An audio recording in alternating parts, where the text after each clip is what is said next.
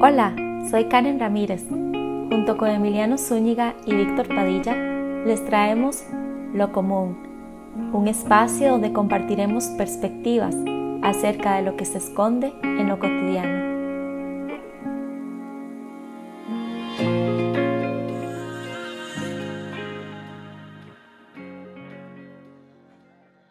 Algo importante de mencionar sobre el bypass espiritual es que todos lo hacemos. No es una pregunta si lo haces o no.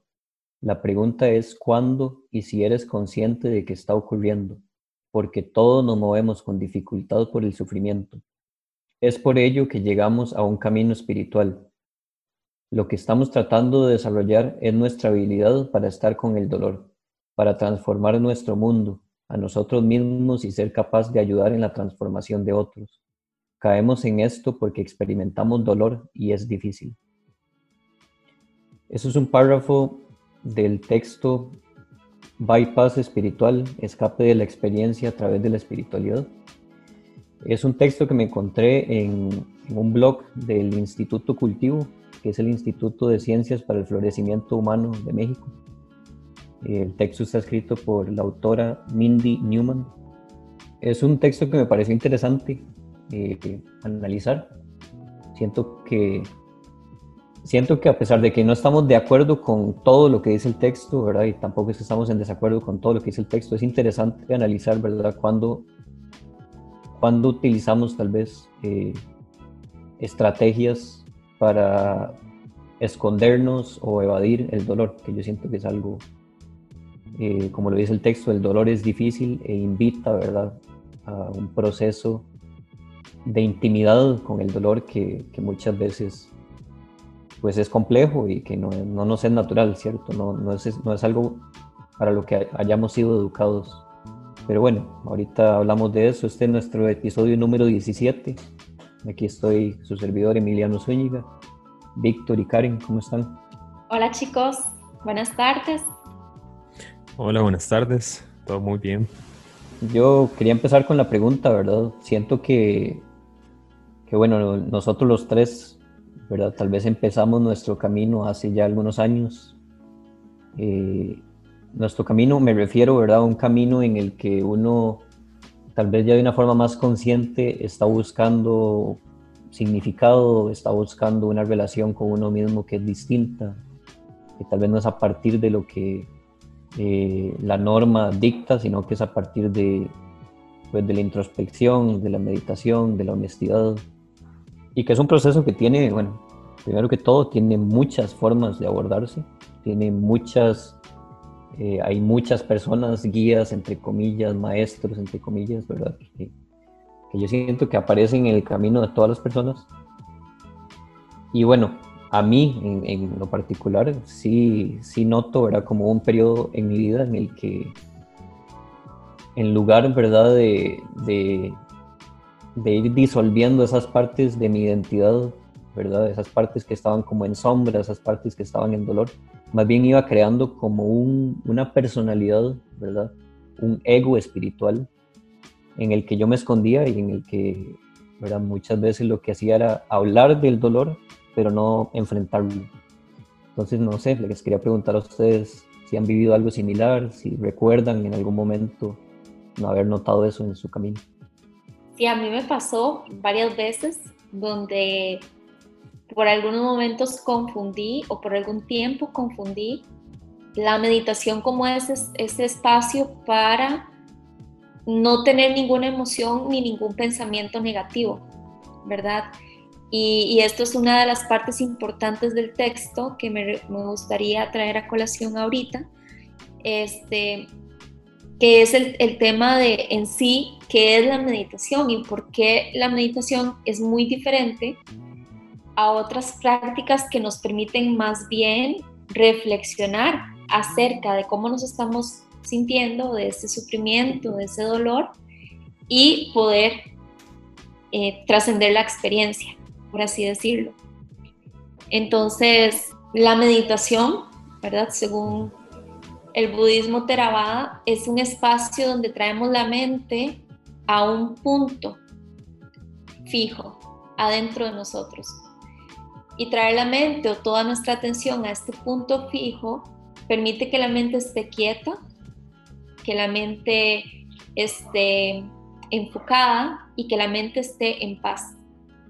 Y eso se aleja mucho de lo que el autor señala, evadir emociones y pensamientos o sensaciones. Porque para mí el trabajo de las emociones es un trabajo que se hace afuera de la meditación.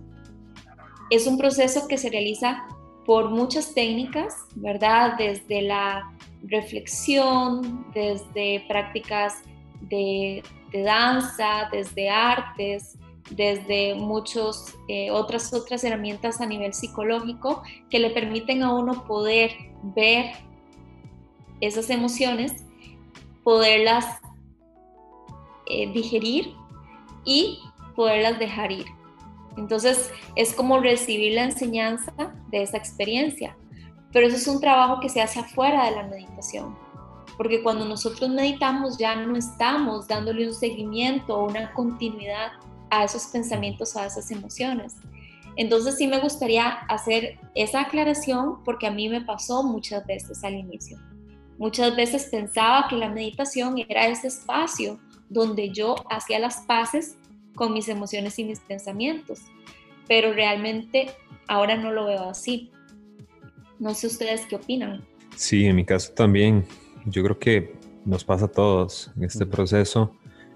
Eh, recuerdo ocasiones donde, ¿verdad? Aparecía ese eco espiritual, incluso esta idea de, bueno, yo soy más consciente de estas cosas que usted, o esta idea de que ustedes eh, saben menos o, están, no sé, más dormidos, ¿verdad? Eh, y se va formando una nueva capa, ¿verdad? Una nueva máscara de, identidad, la sociedad actual, a todo el mundo espiritual, todos los conceptos, a todas las teorías, a todas las prácticas asociadas a esto, que al final de cuentas, eh, más bien lo que hacen es terminan perdiéndolo a uno y encerrándolo en otro en otra cárcel mental, ¿verdad? El, ego se vuelve a disfrazar hasta que en algún momento uno se da cuenta de eso y dice, pucha, es que no era esto realmente. Y ahí en ese momento creo que empieza ya la práctica pesada, ¿verdad? Que es empezar ya a hacer el trabajo emocional, uno como debe ser, y no simplemente hablar de, del trabajo emocional, ¿verdad? O de la, o de la espiritualidad, porque me hace sentir más importante, porque suena bonito, sino realmente porque eh, yo estoy, ¿verdad?, entrando en una fase donde ya me comprometo a realizar la práctica. Y creo que no se ha mencionado, pero bueno, el concepto de bypass espiritual como tal, yo creo que es importante describirlo para aquellos que no saben qué es.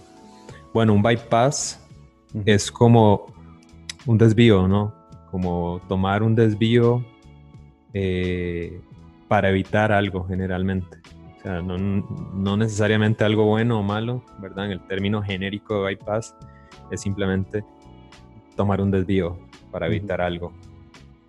Cuando le agregamos la palabra espiritual, ¿verdad? Es como usar todo lo asociado a lo espiritual para justamente desviar mi atención de lo que yo realmente tengo que hacer, que es eh, abrazar, ¿verdad? Todo mi, ser tal vez y, no negar, ¿verdad? Todas las partes eh, negativas o positivas, entre comillas, sino más bien abrazar todo el conjunto. Entonces el bypass espiritual es como de ahí disfrazarnos, ponernos un disfraz para no tener que ver realmente lo que tenemos que ver en un camino espiritual. Yo, tengo un ejemplo que encontré creo que está, está interesante, que puede ejemplificar bien lo que una, una, una experiencia que demuestra alguien que está usando el, ¿verdad? la espiritualidad como un bypass. Lo había leído y traté de, antes del episodio, traté como de, de armarlo, ¿verdad? Para, para, el, para, el, para el episodio como tal. Y bueno, es una, una historia que cuenta un, un becario que trabajaba en un instituto de yoga en Estados Unidos. Él se estaba iniciando en, el yoga como tal y estaba como becario, practicante en el instituto. Entonces, bueno, él está en el instituto y justo en esa semana están impartiendo un taller de yoga. Eh, ya los asistentes al taller tenían alrededor de una semana de estar yendo y el taller de yoga se llamaba algo así como existiendo en el amor y la paz. Entonces, eh, esta persona que es la que cuenta la historia, pongámosle el nombre de, no sé, Pedro. Eh, Pedro eh, mencionaba lo impresionado que estaba con estas personas que asistían al taller, porque, wow, o sea, estar una semana en un taller de yoga haciendo yoga era algo increíble para él, puesto que él no podía o con costos llegaba a una sesión de una hora de yoga. Entonces, en uno de los breaks o en los recesos, ¿verdad?, del taller, Pedro está en, la sodita o en el, ¿verdad?, o en el comedor del instituto y un amigo de él está atendiendo la, la barra o el comedor, por decirlo así. Entonces llegan los asistentes en ese receso y uno de ellos llega a servirse jugo de limón de un dispensador, ¿verdad? Un asistente un asistente del, taller de yoga. y el dispensador está vacío. Entonces él le dice al, amigo de Pedro que está atendiendo el, comedor, le dice, bueno, ahí no hay jugo. Eh, podría llenar de nuevo el dispensador y el, amigo de Pedro le dice, no, o sea, en realidad el dispensador se, llena hasta, hasta en la tarde. Entonces, bueno, el, este muchacho, el asistente, explota, ¿verdad? Y lo empieza a ofender al amigo diciéndole que cómo era posible, sabiendo todo lo que ellos estaban pagando en el taller, que no hubiera jugo del que él quería. Eh, entonces, bueno, es esa contradicción, ¿verdad? Estoy en un taller de yoga que se llama Existiendo en el Amor y la Paz, pero en realidad exploto de una situación tan mínima como esta, lo que de alguna forma me señala que esta persona pues tiene, ¿verdad? Cierto, cierto conflicto emocional que lo hace reaccionar, ¿verdad? Así de una manera tan instantánea, tan inconsciente ante algo tan simple. Entonces, esa contradicción, ¿verdad? Se puede, se puede ver como una, una respuesta a alguien que tal vez eh, vive en el mundo espiritual, pero que tal vez lo usa meramente como un bypass, ¿verdad? Y que no está viendo realmente lo que tiene que trabajar a un nivel interno. Sí, eh, me parece interesante, ¿verdad? Porque es como esta idea de que uno compra, ¿verdad? Como que uno consume, ¿verdad? Uno consume un evento o uno consume charlas o conferencias o uno consume un libro y eso me hace sentir bien, pero ¿dónde está la parte, ¿verdad? En la que me toca, ¿verdad? Y que hay una transformación real en la que yo digo, ok, es hora de que sí, de poner de lado a los autores, las conferencias, los eventos por un momento y enfocarme, ¿verdad?, en dónde está esa transformación en mí, ¿verdad? No se trata de que porque acumulo información y consumo esto y lo otro, como si fuera ropa o como si fueran películas o como si fuera comida, ¿verdad? Ya con eso, ¿verdad? No es un producto, la espiritualidad no es un producto, ¿verdad? No es un producto que se pueda comprar. A mí se me ocurre otro, otro ejemplo que me pareció muy interesante e incluso un poco alarmante en el momento en el que sucedió, que es que hace unos meses eh, aquí en la casa, bueno, había un, grupo de personas y una de nuestras perras murió, así de forma instantánea, ¿verdad? Le, pareciera que le dio un paro cardiorrespiratorio, ¿verdad? Entonces tratamos de revivirla por un rato y bueno, no, simplemente la, la perra falleció. Y a la hora de enterrarla había una persona en el grupo que simplemente empezó a utilizar toda esta filosofía espiritual, ¿verdad? De que, que, la muerte es una transformación, que, que, todo es positivo, que no hay por qué llorar a, los muertos, que... y entonces le tomaba fotos, ¿verdad? Y estaba haciendo un post incluso sobre la perra muerta y haciendo una reflexión, ¿verdad? Eh, súper filosófica de que de por sí la vida es una ilusión y que la muerte... Y en ese momento yo estaba llorando por la perra, ¿verdad? Entonces en algún momento ella se esa persona se me aproximó y me preguntó por qué está llorando, si, si, o sea, si yo pensaba que usted no estaba pegado a esa perra. Y yo le dije, eso no tiene sentido, o sea, lo que usted está diciendo no tiene sentido, esto no se trata, como decía Víctor, ¿verdad? No se trata como que, hay, que uno va caminando y hay un terreno cercado que uno bordea, ¿verdad? Se trata de familiarizarse con las emociones humanas, Se trata de ser humano, ¿verdad? No se trata de, de trascender, ¿verdad? No se trata de, que me voy a elevar y ver a la, humanidad por encima, voy a ver el dolor por encima como si no me perteneciera.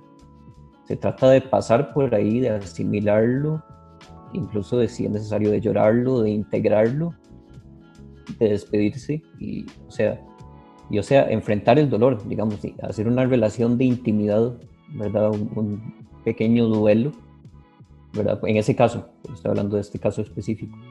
Y no se trata de, de esconderse, ¿verdad? Detrás de toda esta filosofía y detrás de toda esta eh, realidad meramente mental, ¿verdad? Y, y, pseudo espiritual en la que simplemente el dolor está separado de mí. ¿verdad? Fue, fue, un, fue, un, fue un evento que a mí realmente me pareció interesante, ¿verdad? Porque siento que, que, incluso muchas veces yo hasta he preguntado, ¿verdad? Si hay una fórmula para lidiar con el dolor. Y a la respuesta a la que llegabas, no, no hay una fórmula para lidiar con el dolor creo que el dolor, el dolor es una experiencia muy personal a la que hay que entrar, a la que hay que ser totalmente uno, ¿verdad? No se trata de decir, ah, mira, voy a usar lo que aquella persona me dijo, lo que esta persona me dijo. Se trata de entrar y sentirlo. Y no está mal. O sea, es que está esta idea, ¿verdad? De, de, que, de que está mal, o sea, o que lo, lo negativo está mal, que hay que evitarlo. De hecho, el, el, el artículo dice que uno de los ejemplos de bypass espiritual es la desconexión de emociones dolorosas, justamente. Entonces, em, ellos dicen que, por ejemplo, cuando hablamos desde una práctica budista, estamos hablando de aquello que suele etiquetarse por los maestros como emociones destructivas, enojo, celos, orgullo. Estas son algunas experiencias con las que queremos trabajar hábilmente al vincularnos con la práctica budista pero en lugar de ir hacia ellas, explorarlas y entender cómo funcionan, a veces únicamente intentamos desvincularnos completamente de ellas, aparentando que no están ahí. Eh, es como querer volverse inmune a estas cosas, o sea, a pesar de que están ahí en el fondo latentes, eh, no sé, negarlo y, y es esta, esta creencia de que de que, bueno, como dice Emiliano, yo creo que muchas veces yo la usé también, de que es una ilusión, ¿verdad? De que, de que por qué voy a sufrir, por qué voy a sentir esto si, si todo es una ilusión. Pero en realidad lo estoy sintiendo, o sea, sentirlo y negarlo es otra cosa. Sí, yo siento que tiene mucho que ver con, con, ¿verdad? con toda esta realidad de que sí, ser humano no es algo fácil, ¿verdad? No es una tarea fácil. Y no existen fórmulas, ¿verdad? Para, para realmente ser inmune a las cosas y entonces es normal, o sea, no estamos, aquí yo no estoy diciendo, ¿verdad? Que, el bypass espiritual es una tragedia, ¿verdad? Que ocurre, no. Como lo di, como lo introdujimos el podcast de hoy, es, es normal que eso suceda. Es normal querer muchas veces escapar del dolor. Yo siento que hay una línea muy delgada, ¿verdad? Entre tratar de cambiar eh, esa percepción que nosotros tenemos ante las experiencias dolorosas y el evadirlas completamente. Porque siento que es nuestra naturaleza, ¿verdad? El, el tener que experimentar todo lo que llega sin filtros, sin decir esto es bueno, esto es malo, Em, entonces es, es, una línea muy delgada que ahí es donde la espiritualidad juega un papel muy importante y es que nosotros no nos podemos despegar de nuestras experiencias humanas, ¿verdad? No, nos, no podemos hacernos eh, de la vista gorda y decir, no, eso no es para mí, no lo voy a aceptar. Entonces más bien entramos en un error, ¿verdad? Que es pensar que al rechazar esas emociones negativas, eh, nos estamos haciendo un bien y es todo lo contrario. Muchas veces estamos más bien creando daños más profundos en nuestra existencia que en algún momento creo que van a repercutir de, alguna forma en, nuestra vida, en nuestras relaciones o en cualquier otro aspecto. Sí, hay una, hay una frase de Carl Jung que era, todo el mundo lleva una sombra y cuanto menos se encarna en la vida consciente del individuo, más oscura y densa es que eso se puede entender como aquello que resistimos persiste. Entonces, en lugar de estar haciéndonos un bien, ¿verdad? Por, por creer que, que, no, que somos inmunes a, a esto. Más bien de alguna forma le estamos dando más fuerza y cuando, cuando eso ya quiere salir, explota, o sea, lo cual puede todavía generar más dolor. Y bueno, como en el ejemplo que yo puse, sea, una explosión emocional después de haber eh, resistido, restringido, ¿verdad? Eh, alguna que otra emoción, tal vez, que era más simple de lidiar. Sí, claro. Sí, ¿verdad? Esto, lo que dice Víctor, ¿verdad? Hay otro dicho que dice eh, algo así como toda prohibición se convierte en obsesión, ¿no? Es como que de pronto le empezamos a temer, ¿verdad? Empezamos a, pensar que todo lo que consideramos incómodo es negativo, ¿verdad? Y que todo lo que consideramos incómodo es algo a, a suprimir, digamos, a reprimir. Y entonces creamos esta disociación, ¿verdad? Creamos esta, esta relación con la realidad en la que estamos como alienados de alguna forma, ¿verdad? Estamos viviendo en la realidad física y al mismo tiempo estamos en un espacio mental en el que, en el que no estamos integrados realmente, en el que no ponemos los pies en la tierra y decimos esto es lo que necesito vivir, esto es lo que, lo que me toca vivir. Esto es la, esta es la experiencia que se me está dando para crecer o para analizar.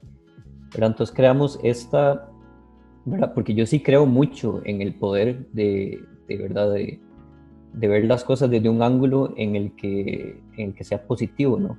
En el que uno pueda sacar la, la, la enseñanza positiva de cada experiencia. Pero eso es muy diferente a estar prácticamente drogado con positivismo, ¿verdad? Yo siento que ya ahí llega a un nivel peligroso en el que simplemente hay tanta resistencia al dolor, ¿verdad? Que se llega a un positivismo que incomoda incluso a los demás, ¿verdad? Porque ese positivismo no es, no es, no siempre es la llave para abrir todo, ¿no? O sea, muchas veces hay que sentir, muchas veces, como ponía el ejemplo de esta, la muerte de, este, de esta criatura, de esta perra, eh, hay, hay momentos para todo, ¿no? O sea, hay momentos para llorar y hay otro momento para, para reír y para disfrutar y para recordar con, con sentimiento y con cariño. Pero en el momento, en el ojo del huracán, muchas veces uno no puede estar usando ¿verdad? estas cosas que simplemente lo, lo extraen a uno de la realidad que está total y evidentemente sucediendo alrededor. A mí me parece increíble este viaje por por las experiencias dolorosas, porque cuando uno logra hacer las paces con todas las partes de uno mismo, uno se da cuenta que la experiencia es mejor de lo que uno pensaba. ¿Verdad? Uno cuando tiene un sentimiento, por ejemplo, de tristeza y uno lo trata de evadir, esa tristeza yo creo como que se va acumulando, se vuelve como una ola de nieve que en algún momento sale y de pronto eh, uno se deprime o las personas se deprimen.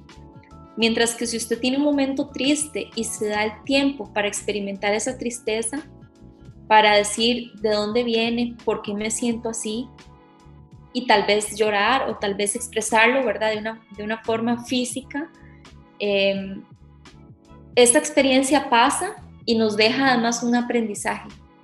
Porque si vamos al tema, ¿verdad? Del budismo, eh, la naturaleza del mundo en que vivimos es impermanente. Entonces es imposible estar en ese estado de tristeza permanente.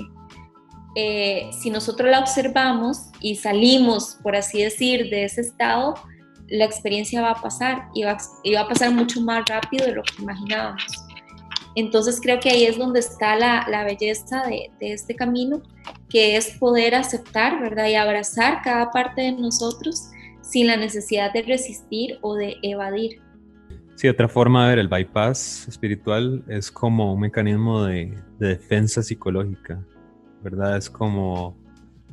Em, podría ser como más preferible o más tolerante que tal vez, no sé, el alcoholismo o, comer mucho o, utilizar alguna manera, ¿verdad? De, ¿verdad? de algún sistema de defensa pero mm, sigue siendo un mecanismo de defensa como que, que evita que la persona no, no sienta todo el conjunto de experiencias que implican ser humano, ¿verdad? Un sedante, un sedante. Un sedante, claro, sí, sí. Y eso impide a la persona, digamos, que avanzar hacia una integración psicológica de su existencia, no sé, ponerle un nombre. Claro, porque la mente siempre va, va a buscar estar ocupada en algo.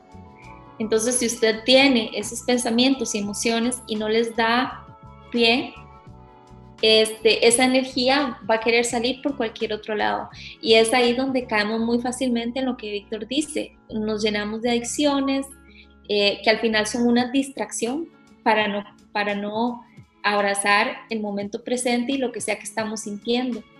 Este, y lamentablemente, pues eso lleva muchísimas consecuencias, porque si fuera que pasa una única vez, está bien, pero son patrones que se siguen repitiendo en el tiempo y dejan, dejan secuelas. Y yo siento que hay otro ejemplo, ¿verdad? De, también de uno de las de los resultados que esto puede, a los que puede conllevar, ¿verdad? Y que son peligrosos incluso, ¿verdad? Que es que siento que una persona cuando simplemente está muy disasociada de sí mismo, ¿verdad? Como que simplemente vive en este espacio mental en el que simplemente ni siquiera puede ver su propio comportamiento, ¿verdad? Eh, llega a una parte, ¿verdad? Bueno, a mí me tocó eh, en algún momento eh, compartir con una persona que, que yo considero, bueno, que, que, tenía mucho de esto, ¿verdad? Y una de, las, de los patrones de esta persona era que cada vez que alguien le reclamaba algo, alguien le reprochaba algo, él decía, no, no, eso es su proyección, eso no es mío, ¿verdad? Eso no me pertenece, eso es usted proyectando sus, su sufrimiento en mí, ¿verdad? Y diciendo, necesito ver afuera en lugar de ver adentro. Y eso puede pasar. O sea, si hay la proyección, ¿verdad? Tal vez sea un tema para, para, en algún momento. La proyección es algo muy interesante, es un fenómeno, ¿verdad? En el que sí, uno muchas veces prefiere ver afuera lo que está dentro. Pero hay veces que no es así.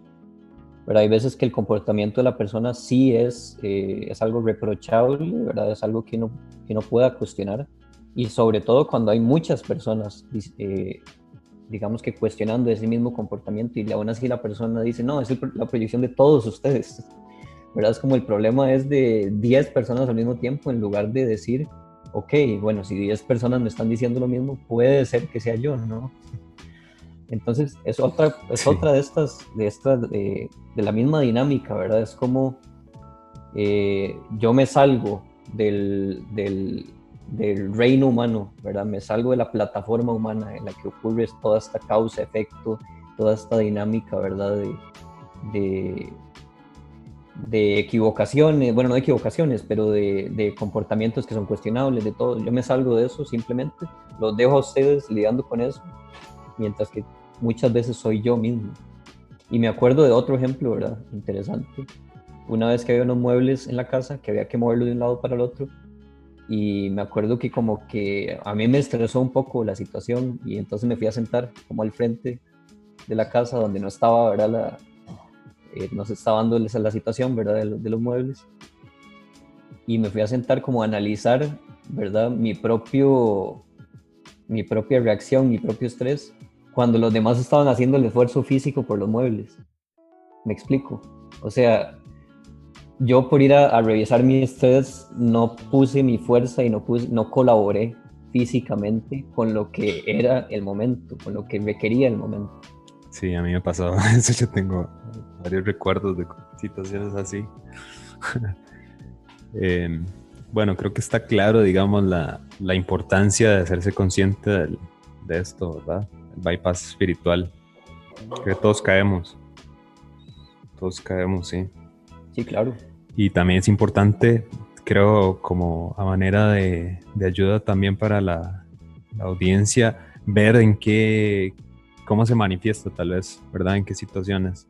Por ejemplo, en, evitar la ira o el enojo, eh, en una devaluación de sentimientos versus elogios de los principios espirituales, eh, un entumecimiento o adormecimiento emocional eh, ¿verdad? Y una represión de esas emociones, es decir, volverme frío, reprimirlas. Eh, lo que ya hemos dicho sobre enfatizar lo positivo y juzgar a otros, ¿verdad?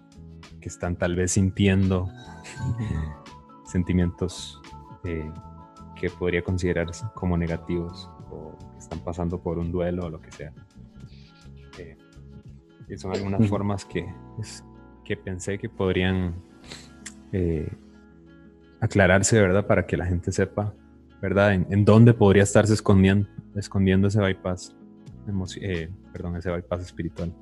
El autor también nos señala acerca de tener un distanciamiento saludable, no irnos a los extremos, ni estar completamente apegados a la experiencia emocional o física, pero tampoco estar completamente del lado donde evadimos lo que, está, lo que estamos sintiendo.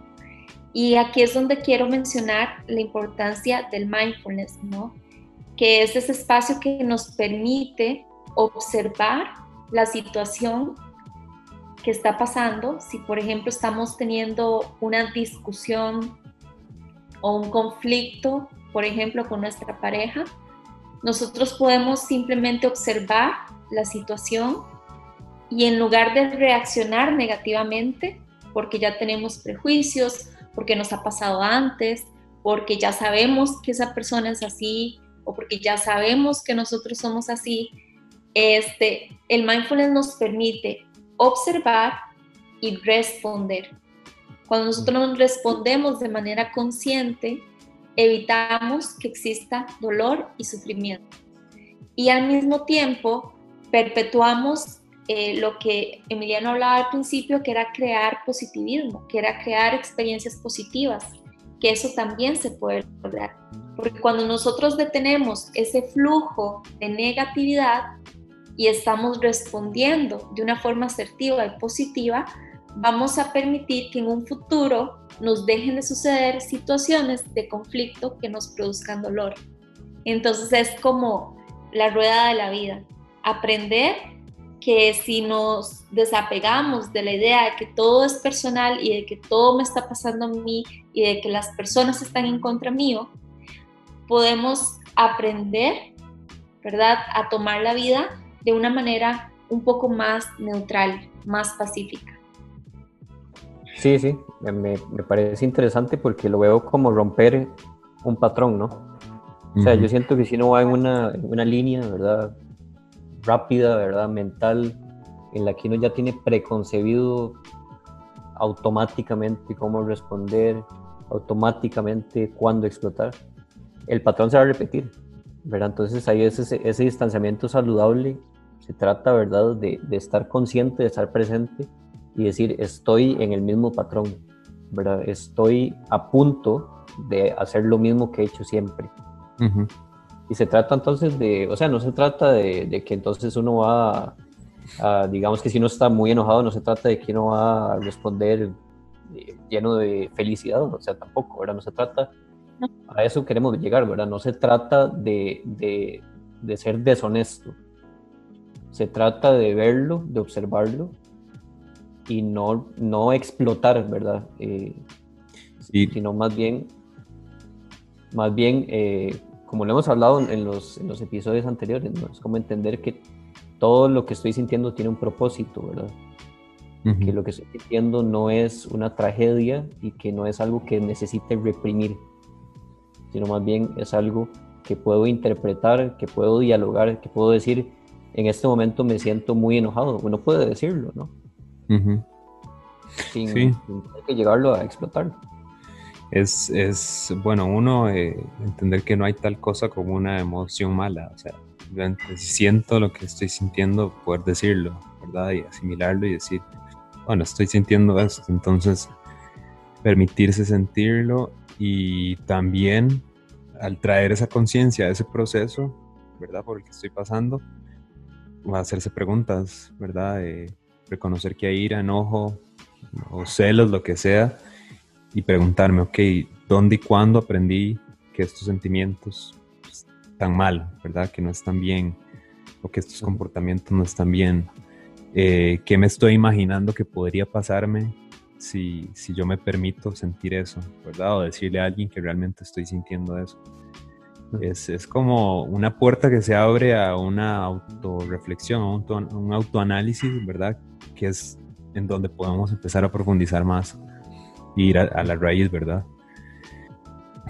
Y bueno, permitirse sentir, sentir o encarnar esto, ¿verdad? De una manera segura y adecuada también, ¿verdad? No es que si tengo ira voy a explotar y voy a hacer cualquier cosa, también si necesitamos ayuda, obviamente pedir ayuda, ¿verdad? Si se necesita, no sé, terapia o ayuda de un psicólogo, lo que sea, pues hacerlo. Y bueno, aceptar todo este proceso. Me hizo recordar una, una de las últimas lecciones que tuve en mi entrenamiento con, uno de los monjes y era que nos hablaba acerca de las relaciones interpersonales y él nos decía, imagínense que ustedes están en una relación y que tienen un día a la semana para estar enojados pero ese día no puede ser el mismo día para los dos. Tiene que ser un día diferente para cada uno. Y traten de que tampoco sea todo el día. Traten de que sea por lo menos nada más la mañana. Entonces, todos nos estallamos de risa y la verdad es que la vida es así. O sea, no tenemos por qué eh, estar en, una vida en constante enojo donde todos los días tenemos esas explosividades, como decía Víctor, y si eso está pasando en nuestra vida, entonces, ojo, hay que ponerle atención, porque nuestra naturaleza no es estar enojados, no es tener ira, no es tener resentimiento. Entonces ahí es donde es muy importante los procesos de mindfulness, ¿verdad? Para poder reconocer cómo son mis estados emocionales en el día a día y saber cuándo esos estados emocionales me están generando un problema y un problema a las personas a mi alrededor. Sí, yo, yo considero que es muy importante tener, siempre eh, acceso a un espacio privado, ¿verdad? aunque sea el cuarto de uno, puede ser su cuarto, su habitación de dormitorio, ¿verdad? si eso es lo que hay, si eso ni siquiera, bueno, puede ser el baño. uno puede ir y, y realmente encerrarse con uno mismo un ratito, ¿verdad? porque yo siento que, ¿verdad? Es como lo hablamos al principio, ¿verdad? El, trabajo emocional, el trabajo sobre el, dolor, el trabajo sobre las cosas de, la personalidad de uno que permanecen en sombra, sobre esas partes de la mente de uno de las que uno se avergüenza, de las que uno no quiere saber, ¿verdad? Eso hay que hacerlo, o sea, ese trabajo de cuestionamiento, ese trabajo de sanación, hay que hacerlo sí o sí, ¿verdad? Si uno quiere tener una vida tranquila, pacífica, eh, una vida en la que uno pues pueda disfrutar, yo digo, no sé, disfrutar un poco más, ¿verdad? El hecho de estar vivo, de, estar en el mundo, de ser humano, hay que hacer ese proceso. ¿Verdad? Eso, eso no, no, se puede hacer un atajo, no hay un atajo, no hay una droga, no hay una religión, no hay un maestro, no hay un libro que a uno lo transporte al otro lado. O sea, hay que pasar por el medio, hay que atravesar ese dolor, hay que hay que comprenderlo, ya sea a través de ayuda psicológica, ya sea a través de procesos que existan, ¿verdad? Que ayuden a una revisión, ¿verdad? Una revisión de lo que uno ha acumulado, una revisión de lo que uno cree inconscientemente, una revisión de todas las, las emociones que uno no sacó en el momento y que están ahí y que energéticamente están ahí cargadas todavía. Entonces eso hay que hacerlo, ¿verdad? como decía Karen, la meditación puede ser un espacio en el que uno esté, sí, totalmente en un silencio, en un carácter contemplativo. Y entonces, por otro lado, puede ir en paralelo, puede ir ese proceso en el que uno está haciendo como un proceso de limpieza, de alguna forma. Sí, no hay forma de escapar, como dirían popularmente, hay que, hay que pasar por donde asustan. Sin tomar desvíos, hay que hacerlo. Bueno, creo que Hoy hablamos bastante, muy bien, ¿verdad? Sobre un tema que es muy importante. Eh, me gustó mucho lo que compartimos, me gustó mucho recordar esas cosas y me gusta mucho, ¿verdad? Poder traer esto a mi presente y, ver cuándo, ¿verdad? Eh, cuándo puedo estar utilizando, ¿verdad? Uno de estos mecanismos y cómo eh, hacer algo distinto, ¿verdad? Para enfrentarlo en lugar de escapar no hay forma de escapar simplemente. Bueno, quería agradecerles mucho a Víctor y a Karen eh, por un capítulo más, nuestro episodio 17. Gracias y de mi parte yo digo hasta luego y nos vemos la próxima. Gracias por escucharnos una semana más y nos vemos la próxima. Chao, nos vemos la próxima, gracias.